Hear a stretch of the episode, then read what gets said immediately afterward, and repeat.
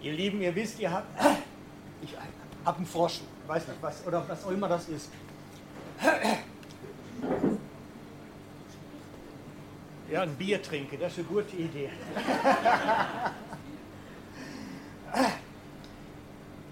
Ich habe 40 Folgen lang diese Kraftwerk-Impuls-Serie gemacht und habe euch versucht, ein bisschen beizubringen, was es heißt, mit dem Geist Gottes unterwegs zu sein und was es bedeutet, wenn man die Kraft Gottes so in seinem Leben erfahren kann und wie man das fördern kann und wie man es hindern kann und alles, was da irgendwie zu tun hat. Und als ich so das Gefühl hatte, jetzt, jetzt habe ich es, jetzt eigentlich rund, jetzt ist alles drin enthalten, habe ich festgestellt, eigentlich bräuchte es so von eurem Response her, bräuchte es noch mehr. Nämlich so wie eine praktische Anleitung, wie man das denn aus der Schrift heraus versteht dann, und dann im eigenen Leben umsetzt, so als Umsetzungsbeispiele. Und deswegen habe ich jetzt im Anschluss an die Kraftwerkserie die Kraftwerk-Praxis-Serie angefangen, weil ich gesagt habe, es, es braucht Praxis aus der Schrift heraus in unser Leben hinein. Das heißt, dass das, was ich vorher erzählt habe, in diesen 40 Folgen, jetzt wie biblisch erklärt nochmal beleuchtet wird, wie sich das denn in verschiedenen Situationen darstellt. Und zwei Folgen habe ich schon gemacht. Eine ist heute Morgen dann veröffentlicht, aber eine habt ihr schon gehabt von mir. Heute habe ich mir eine Geschichte rausgesucht, ähm, eine Versorgungsgeschichte. Weil Versorgungsfragen stehen in unserem Leben immer wieder mal an. Dass wir plötzlich dastehen und nicht mehr wissen, wie soll es weitergehen. Dass uns das Einkommen wegbricht oder die Ausgaben weggaloppieren und plötzlich stehen wir ohne genug Kohle für den Alltag da. Also wie funktioniert Glauben im übernatürlichen Sinne, also nicht im natürlichen Sinne, nach dem Motto streng dich an und Gott segnet dich schon, das meine ich nicht, sondern wie geschieht Versorgung im übernatürlichen Sinne aus der Schrift heraus erklärt für unser Leben heute. Mit all dem, was wir vorher schon behandelt haben. 40 Folgen lang. Und die Geschichte, die ich euch dazu aus der Schrift heraus vorlesen möchte, ist die Geschichte äh, mit der Tempelsteuer, Jesus und die Tempelsteuer. Einige kennen die schon, das heißt, es kommt jemand zu Petrus hin und sagt, hey mein Junge, du musst Steuern zahlen. Und er sagt, ja, machen wir. Okay. Ich erzähle es jetzt mit meinen Worten mal kurz, gleich lesen wir sie ganz. Das heißt, er verspricht, wir bezahlen, wir bezahlen, macht keinen Ärger bitte. Aber ich glaube, er hatte gar keine Ahnung, wie er bezahlen sollte. Jedenfalls, als er dann Jesus wieder trifft, spricht der ihn dann gleich direkt darauf an und sagt, sag mal, von dem, wem nehmen die Leute immer so ihr Geld? Sagt er, ja, so die Herrscher von ihren Untertanen. Und, und so, wer, wer in der Macht ist, der nimmt von denen, der nicht mächtig ist. Und dann sagt Jesus, ja, dann bezahl die Tempelsteuer, dann mach es. Und er, wie? Der sagt, er geh angeln und den ersten Fisch, den du rausziehst, der hat, jetzt, jetzt müsste man das mal in unsere Zeit transferieren, damit die Summe so ein bisschen klar wird. Der hat ein Geldbündel im Mul mit Scheinen und es enthält 320 Stutz. Dann wird es ungefähr hinkommen vom Wert her. Weil das war die Jahressteuer für den Tempel, für zwei Personen. Und so geht er hin und macht das dann. Und ich will diese Geschichte mal, die ihr kennt, nehmen jetzt, original vorlesen, dann ein bisschen auseinandernehmen und euch erklären, wie das jetzt mit unserem Leben eigentlich, ich meine, ich habe mein ganzes Leben noch nicht einmal geangelt. Also wenn der Heilige Geist mir jetzt sagen würde, geh angeln, einen Fisch angeln, ich wüsste ja nicht mal, was ich tun müsste. Also wie das bei mir denn aussehen könnte oder bei euch. Also, Matthäus 17, 24 bis 27. Als Jesus und seine Jünger nach Kapharnaum kamen, traten die Männer, die die Tempelsteuer einzogen, an Petrus heran und fragten, zahlt euer Meister eigentlich keine Tempelsteuer? Falle, ne? Zahlt euer Meister keine Tempelsteuer? Doch, sagt Petrus. Als er dann ins Haus kam, fragte ihn Jesus, noch ehe er etwas von dem Vorfall erzählen konnte. Was meinst du, Simon, von wem erheben die Könige dieser Erde Zölle und Steuern? Von ihren eigenen Söhnen oder von denen der besetzten Völker oder eroberten Völker? Von den anderen Leuten, erwiderte Petrus. Da sagte Jesus zu ihm, also sind die Söhne davon befreit. Damit wir ihnen aber keinen Anstoß geben, geh an den See, wirf eine Angel aus, nimm den ersten Fisch, den du fängst, und öffne ihm das Mul. Dann wirst du darin ein Vierdrachenstück finden. Das sind die 320 Stutz. Nimm es und bezahle damit die Tempelsteuer für mich und für dich.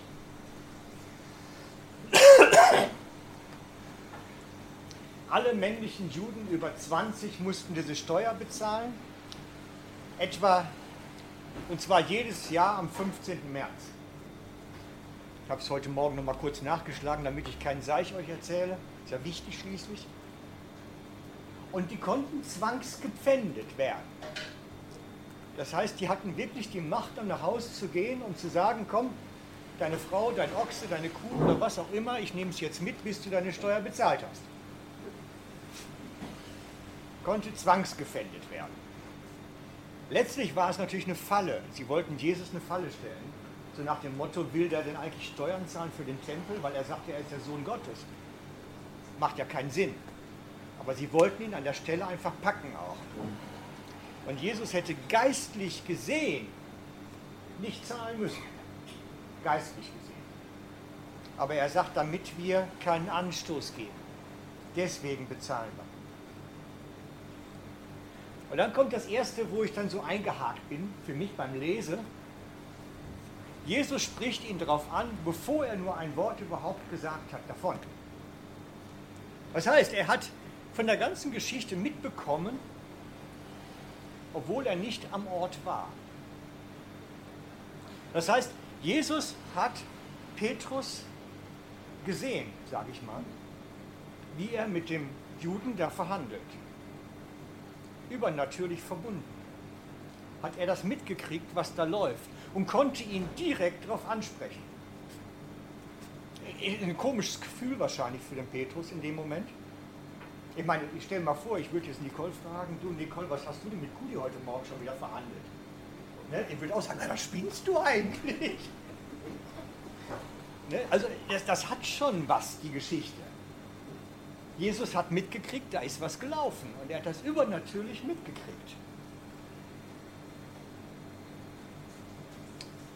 Und das gibt es, dass man durch den Heiligen Geist mit jemand anderem so verbunden ist, dass man mitkriegt, was bei dem läuft. Das gibt es. Es gibt eine Geschichte beim Elisa und seinem Diener Gehasi.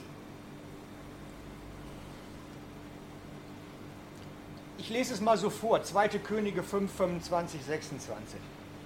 Dann ging Gehasi zu seinem Herrn, also dem Elisa, und der fragt dann, wo bist du gewesen, Gehasi, wollte Elisa von ihm wissen. Ich war die ganze Zeit hier, sagt er. Doch Elisa ließ sich nichts vormachen. Glaub nur nicht, ich hätte nichts gemerkt. Ich war, jetzt kommt es nämlich, ich war im Geiste dabei, als ein Mann vom Wagen stieg und dir entgegenkam. Gehasi Jetzt ist nicht die Zeit, sich Geld und schöne Kleider zu besorgen. Olivenbäume oder Weinberge zu kaufen, Rinder, Schafe, Ziegen anzuschaffen, Knechte und Mägde anzustellen. Er hatte mitgekriegt, dass er sich hat beschenken lassen. Das ist nämlich genau die Situation gewesen. Gehasi hat ein bisschen abgezwackt für sich, fürs spätere Leben. Für den Ruhestand oder was auch immer. Und Elisa sagt, ich war dabei, als der vom Wagen wieder runterkam und dir die Sachen gegeben hat. Ich war dabei. Und das ist dieses im Geist miteinander verbunden sein. Das hat eine, eine unglaublich tiefe Bedeutung, wenn, wenn wir davon reden, wir sind im Geist miteinander verbunden. Wisst ihr, die brauchten zu der Zeit wahrscheinlich gar kein Trema oder was man heute, oder Skype-Konferenzen oder WhatsApp-Videokonferenzen, brauchten die nicht.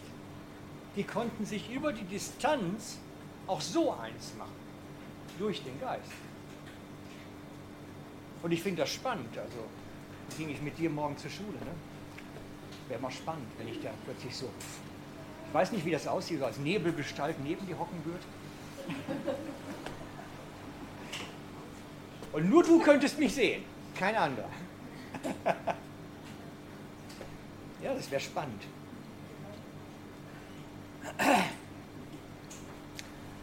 Paulus hat eine Geschichte, da gehe ich jetzt heute nicht weiter drauf ein, aber die ist ganz heftig. Und zwar ist eine Gemeinde, die Korinther Gemeinde, da will er jemanden strafen in der Gemeinde, der für große Unruhe und Theater sorgt. Und er sagt, ja. ich bin aber ich mache mich eins im Geist mit euch und dann werden wir ihn im Geist züchtigen. Also es gibt eine Dimension, dieses im Geist verbunden sein, die haben wir, glaube ich, noch nicht mal erahnt, was da alles möglich ist und was da alles gibt. Also wenn ich die Schriften mal daraufhin untersuche, da gibt es einiges zu. Das sind keine Einzelfälle, die Geschichten.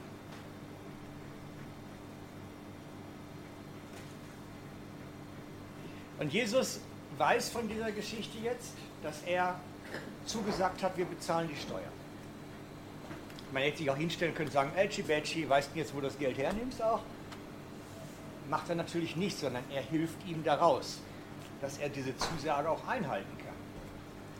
Und seine Zusage lautet, geh fischen und den ersten Fisch, den du aus dem Wasser ziehst. Das ist noch, da denkt man im ersten Moment überhaupt nicht drüber nach, aber das ist noch speziell, weil Petrus ist Fischer der ist gewohnt, mit dem Netz rauszufahren und sich einen großen Fischfang zu holen, mit vielleicht 150 Fischen, und den zu verticken und das Geld dafür zu nehmen und seine Steuern zu bezahlen.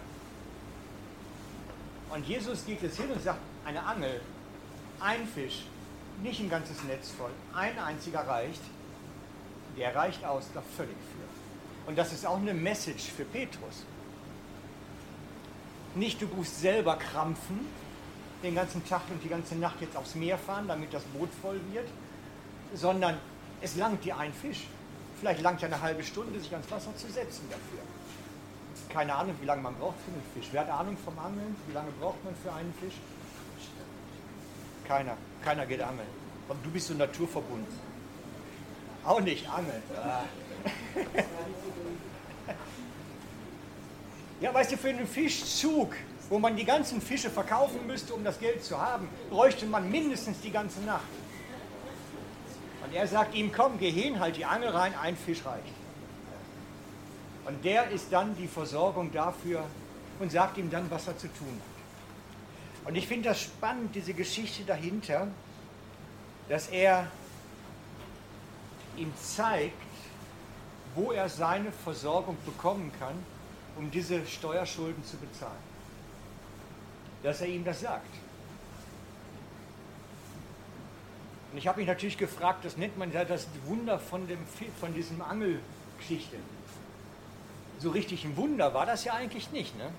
weil Jesus hat ja eigentlich nichts getan. Er hat ja nur gesagt, was er machen soll. Er hat ja eigentlich einen Satz gesprochen. Er hat gesagt, geh angeln. Wenn das ein Wunder ist, je nach Sichtweise, ne?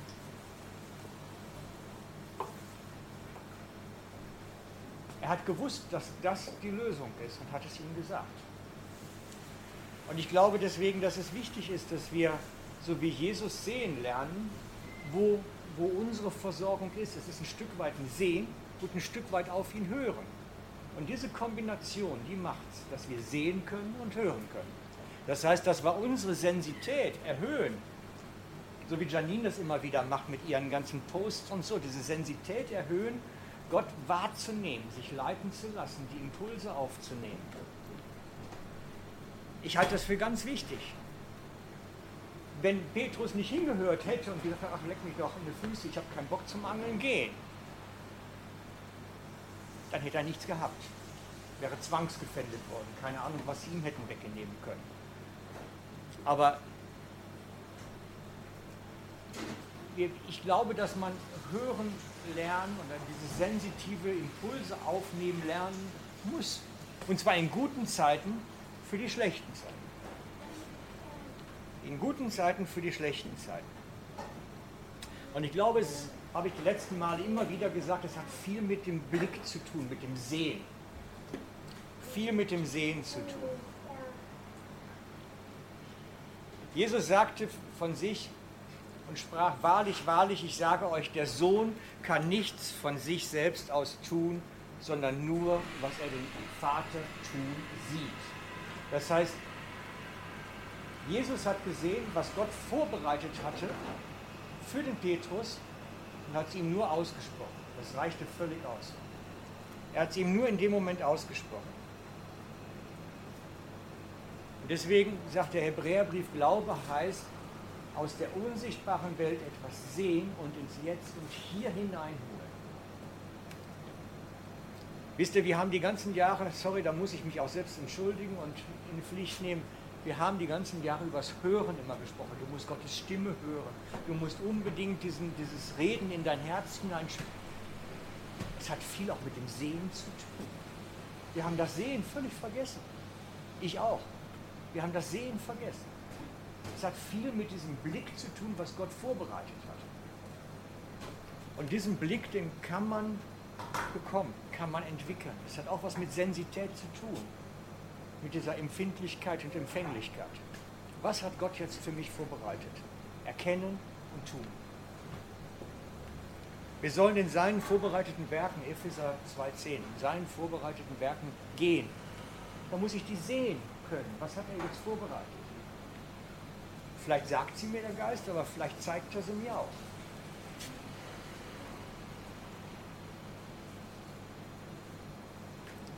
Mir ist noch eine Geschichte, weil das haben wir jetzt schon ein paar Mal gehört. Da war ja nicht viel Neues bei. Eine Geschichte, eine biblische, die ist mir heute Morgen noch aufgefallen, die fand ich klasse. Die Geschichte mit Bileam und dem Esel. Kennen ja viele von euch. Da öffnete der Herr ihm, also Bileam, die Augen und er konnte den Engel sehen.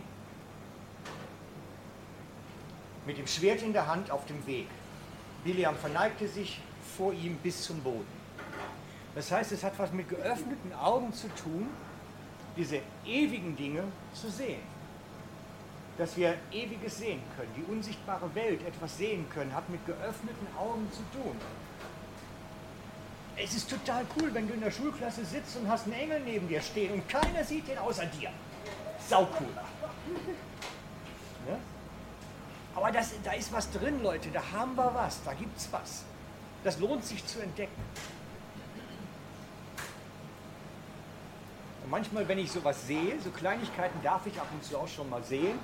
Und ich erzähle das Leuten und denke, die möchten wahrscheinlich durchgeknallt oder so hat man Rad ab. Aber die unsichtbare Welt ist, ist kurios. Wirklich kurios.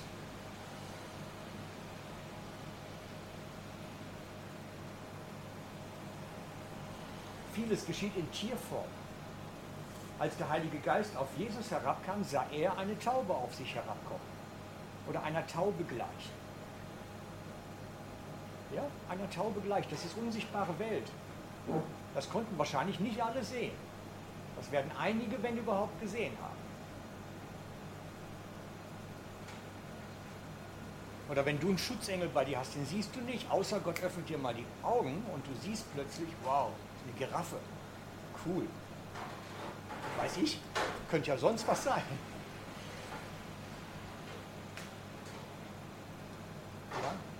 Also deswegen, es lohnt sich wirklich, zu, dieses Sehen zu trainieren, dahin zu gehen und zu sagen, Herr, öffne du mir die Augen. Das kriegt eine ganz neue Bedeutung, das Lied. Herr, öffne mir die Augen. Ich will dich sehen. Ja, ich will die unsichtbare Welt sehen, weil du bist unsichtbar. Öffne uns die Augen. Das kann ich jetzt leider nicht spielen. Ne? Nee, nicht dabei.